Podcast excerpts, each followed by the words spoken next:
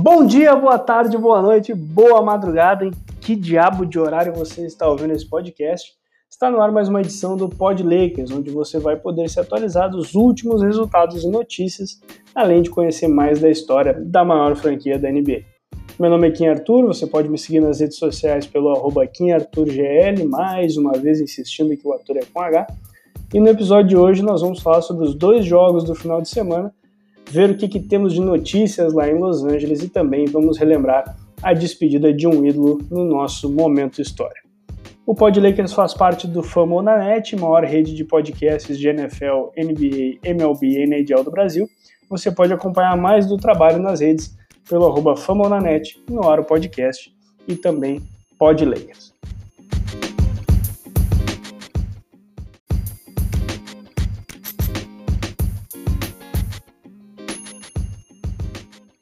Na quinta-feira, os Lakers foram a Milwaukee enfrentar o Bucks, um embate muito aguardado, pois mais uma vez existe a expectativa de essa ser a próxima final da NBA. Ainda recolhendo os cacos da irritante derrota para os Warriors, os Lakers começaram o jogo ainda atrapalhados, perdendo a batalha dos rebotes e com quatro turnovers no primeiro quarto. Os Bucks dominavam toda e qualquer estatística, com exceção da bola de três pontos. Foram as 10 conversões depois do arco que ajudaram os Lakers a se manter na frente do placar e irem para o vestiário vencendo por 6 pontos.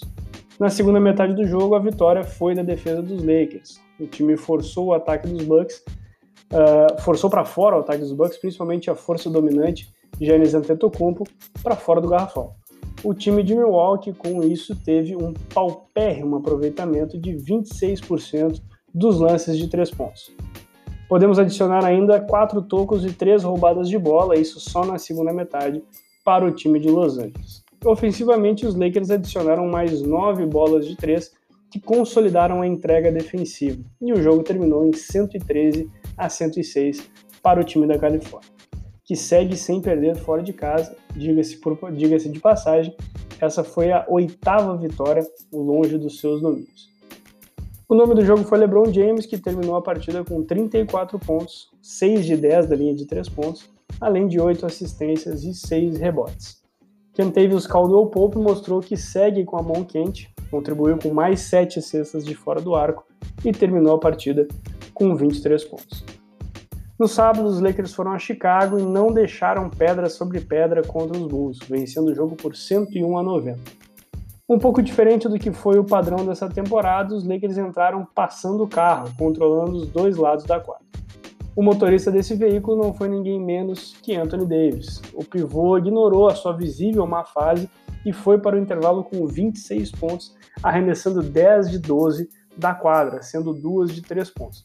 Inclusive, a produção do Pod Lakers havia preparado toda uma notícia exatamente sobre essa má fase que enfrentava Davis sobre como ele não estava tendo dificuldades ofensivas, como ele estava tendo dificuldades ofensivas, estava errando lances livres e não chegava na marca de 20 pontos há mais de cinco jogos.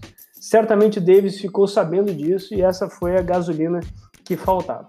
A defesa dos Lakers também apareceu no primeiro tempo, forçando 11 erros dos Bulls e segurando a franquia de Chicago a um baixo aproveitamento dos arremessos de quadro, inclusive com os Bulls errando todas as 10 tentativas da linha de 3 pontos. Com esse excelente desempenho, os Lakers encerraram o primeiro tempo vencendo por 30 pontos, 66 a 36 o placar. Na segunda metade, os Lakers usaram mais do seu elenco de apoio e controlaram o resultado. Mesmo com uma melhora significativa dos Bulls, que acertaram 8 cestas de 3 somente no segundo tempo, os Lakers fizeram o suficiente para sacramentar a vitória. Anthony Davis terminou o jogo com impressionantes 37 pontos, inclusive durante a partida superou a marca de 13 mil pontos na sua carreira na NBA. O banco dos Lakers contribuíram com 33 pontos na partida, sendo 10 do jovem Talen Horton Tucker. E papai LeBron terminou o jogo com um duplo-duplo, com 17 pontos e 11 rebotes, além de ajudar com mais 6 assistências. Os Lakers chegaram à marca de nove vitórias seguidas fora de casa e ainda estão invictos jogando como visitantes. Depois de 17 jogos, o time tem 13 vitórias e 4 derrotas e divide a liderança da Conferência Oeste com os Los Angeles Clippers de Kawhi e companhia. Agora vamos dar uma olhada nas notícias lá em Los Angeles.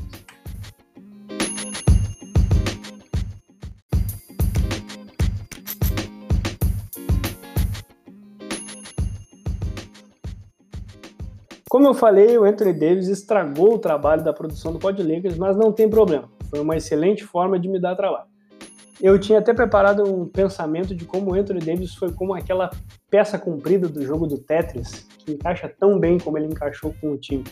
Mas vamos falar de polêmica. A antiga estrela dos Lakers, Shaquille O'Neal, ganhou os holofotes recentemente, depois de críticas feitas ao armador do Jazz, Spider Mitchell, Donovan Spider Mitchell. Na saída do jogo entre Jazz e Pelicans, o qual terminou com vitória do Jazz e 36 pontos de Mitchell, Shaq, que hoje é membro do Inside NBA, abriu sua porção da entrevista afirmando que o armador é um dos seus jogadores favoritos, mas que o mesmo não tem o que precisa para chegar no próximo nível. Shaq mencionou que esse havia sido o comentário feito por ele durante a partida e queria que o jogador de 24 anos ouvisse.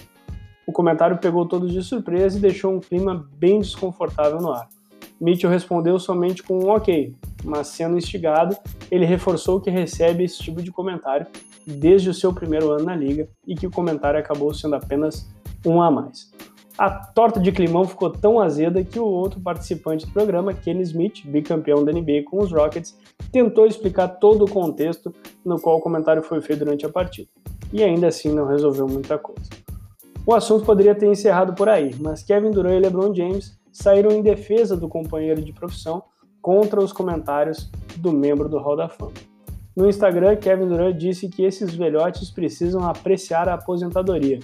Os garotos, referindo a Mitchell e outras jovens estrelas da NBA, têm treinadores que puxam eles todos os dias.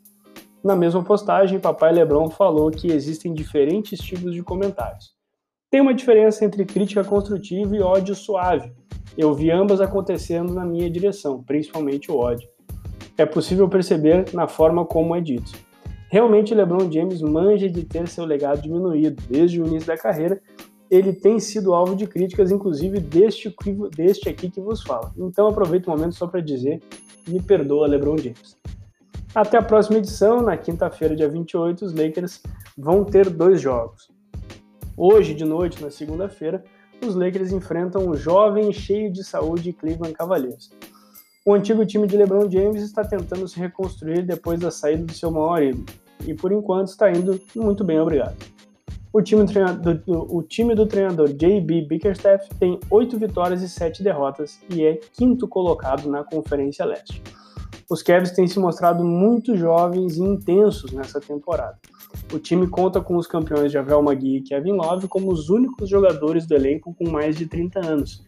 E nenhum deles está entre os nove jogadores com mais minutagem em quadra, em média por jogo.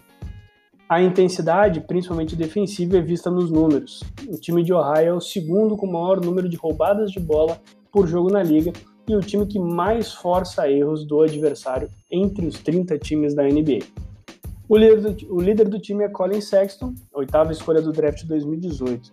No seu terceiro ano, o armador mais uma vez toma as rédeas da franquia desde a saída de LeBron James. Aos 22 anos, Sexton contribui com 26,8 pontos por partida, além de mais 4,2 assistências e 1,3 roubadas de bola por jogo. O aproveitamento de quadra em 52%, sendo 46,8% da linha de 3 pontos, mostra que o jovem está realmente com a mão pegando fogo. Antigo conhecido dos Lakers, Larry Nance Jr., participou de todos os jogos do time até aqui e lidera a liga em roubos de bola, além de sempre trazer enterradas impressionantes, uma especialidade dele durante toda a carreira. O pivô André Drummond é o líder da equipe em rebotes e certamente vai ser encrenca na briga de garrafão com os Lakers. O jogo acontece na Quicken Loans Arena em Cleveland e começa às 22 horas, horário de Brasília. Na quarta-feira, os Lakers visitam uma das melhores equipes do leste, o Philadelphia 76ers, às 9h30 no Wells Fargo Center. Com 11 vitórias e 5 derrotas, o time do histórico treinador Doc Rivers lidera a Conferência Leste e vão trazer alguns desafios para o time de Los Angeles. O time vem embalado. Para falar um pouco mais de como tem sido a temporada dos Sixers, eu convidei o Bernard Poupart, do Sixers Brasil, e meu colega de Noaro Podcast, para falar mais sobre o time da Pensilvânia. Vai daí, Bernardo! Fala galera, aqui é o Bernardo no Aro Podcast. O Kim pediu para falar um pouquinho sobre o Philadelphia 76ers, então aqui vou eu, né? Se você comparar o, o Sixers dessa temporada e o da anterior, você consegue já notar uma grande diferença, principalmente no número de vitórias e sua posição na tabela, né? O Sixers da temporada passada era um time muito mais focado no garrafão e era muito mais preso e você não tinha tanto espaçamento quanto, quanto que você vê hoje, né? Nessa temporada, é, nessa temporada atual, o Sixers já vem, como, vem com diferenças, principalmente com o Danny Green e o Seth Curry, que ajudam muito nessa a abrir o espaço para o Joel Embiid jogar, com isso refletindo no seu grande, é, grande nas suas grandes atuações e inclusive é, na pontuação do Sixers é, vem tendo todos esses jogos, né? É, com isso, o Joel Embiid vem jogando uma temporada de MVP, né? É um dos três principais candidatos, juntos com o LeBron e o Kevin Durant, e é bem interessante vai ver esse, ver esse confronto entre o Anthony Davis, LeBron versus o Joel e o Ben Simmons, então vale muito a pena.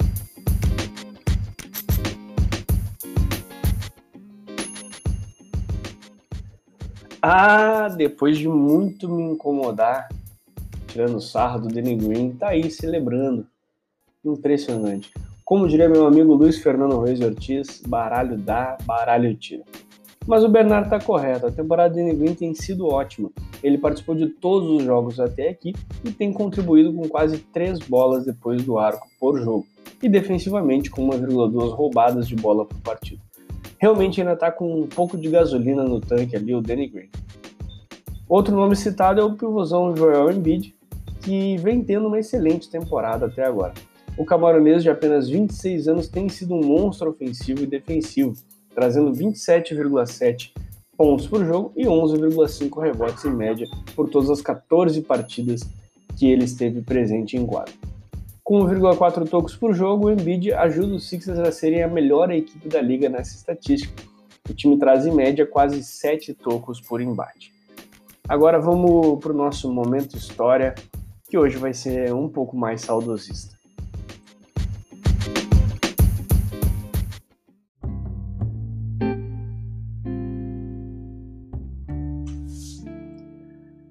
Amanhã, na terça-feira, dia 26, completa um ano do dia que o maior Laker de todos os tempos nos deixou. Em 26 de janeiro de 2020, por volta das 10 horas da manhã no horário da costa pacífica, um helicóptero que havia saído do aeroporto John Wayne nem uma hora antes caiu próximo à cidade de Calabasas, Califórnia, aproximadamente 50 quilômetros do centro de Los Angeles. A queda, seguida de incêndio do helicóptero, tiraram a vida dos nove passageiros entre eles Kobe Bryant, de 41 anos, e sua filha Gianna, de apenas 13 anos. A notícia chocou o mundo com pessoas rapidamente criando um memorial improvisado na saída do Staples Center, a arena onde Kobe jogou a maior parte dos seus 20 anos com a camiseta dos Lakers. Uma semana depois da morte de Bryant, o staff do Staples Center inclusive começou a limpeza da área, mas catalogaram, embalaram e enviaram todos os itens não perecíveis à família Bryant, foram contabilizados aproximadamente 1.350 bolas de basquete, 25 mil velas, 5 mil cartas, 500 brinquedos de estimação e 350 pares de tênis. Brian e Gianna foram enterrados no dia 7 de fevereiro num funeral privado. No dia 24 de fevereiro, data selecionada por ser o número 24 de Kobe o número 2, que era usado pela filha Gianna no princípio da sua carreira no basquete, foi feito um memorial público no Staples Center, onde pessoas como Shaquille O'Neal, Michael Jordan e também Vanessa Bryan, mãe da Gianna esposa de Kobe, falaram. Ao longo desse podcast, em outras edições, volta e meia eu vou trazer feitos e detalhes da vida de Kobe Bryant. Primeiro, por ser meu maior ídolo no basquete, e segundo, que ele é, indubitavelmente, o maior nome da franquia de Los Angeles. Ao longo dos seus 20 anos de carreira, Kobe trouxe cinco títulos para o time californiano e participou de diversos altos e baixos da franquia desde seu primeiro dia em Los Angeles, lá em 1996. Quando eu vejo Kobe Bryant, eu vejo uma pessoa que aprendeu a crescer e amadurecer. A nossa jornada de vida é complicada, sinuosa, constantemente modificada, ora por nós e ora por outros, e muitas vezes nos deixa sem nenhum tipo de respostas. Em um mundo onde estamos, onde estamos sendo constantemente bombardeados por informações e atualizações, são cada vez mais recorrentes os momentos em que pensamos o que estou fazendo. Nas inúmeras vezes em que me deparei com esse tipo de situação, eu lembro das palavras que ouvi de Brian falando sobre a sua mentalidade de tentar ser a melhor versão de si a cada dia. Ele nos ensinou que precisamos estar de olhos e ouvidos abertos a todos os novos aprendizados que recebemos todos os dias e incessantemente pedir por mais. Por mais que essa mentalidade dele tenha começado muito antes do que o padrão, quando ele era apenas uma criança, foi uma mentalidade que fez ele se sobressair numa vida de constantes obstáculos. E por mais que o que nós lembremos né, sejam os momentos de glória, como o jogo em que fez 81 pontos, as inúmeras enterradas, as incontáveis cestas da vitória, os títulos ou os 39.283 pontos que teve na liga, segundo o próprio Kobe, tudo foi consequência da sua preparação e dedicação diária. Como enfrentou insegurança nos primeiros anos da liga, quando não tinha relacionamentos amistosos junto aos seus colegas de equipe, venceu o NBA e começou a ter problemas de vestiário junto da outra estrela do time, Shaquille O'Neal, o que causou um momento muito turbulento para trabalhar e evoluir. Brian enfrentou acusações e um julgamento sobre agressão sexual que, mesmo não sendo inocente, o tirou de jogos e publicamente revelou ao mundo uma traição a Vanessa, sua esposa. Kobe teve lesões crônicas nos dedos, joelhos e tornozelos, e até uma ruptura no tendão de Aquiles, que praticamente tirou a saúde necessária para os últimos anos da sua carreira. Por mais que houvessem muitos motivos para desistir, houveram muito mais motivos para continuar. E é aí que a nossa vida se encaixa com a vida de um ídolo. Todos os dias enfrentamos desafios e todos os dias precisamos de força para superá-los. Pode parecer fácil ver isso da perspectiva de uma pessoa que teve a chance de pagar suas contas fazendo aquilo que ama, uma realidade que é completamente distinta da vasta maioria das pessoas. Mas é como nos comportamos enfrentando o que precisamos fazer que aprendemos a ser o que somos ou quem queremos nos tornar. O basquete é apenas a escada que ajudou todos nós a conhecermos Kobe Bryant. Descubra qual é a sua escada e lembre que somente o seu esforço que definirá se você estará na base ou no topo dela. Um abraço e até a próxima.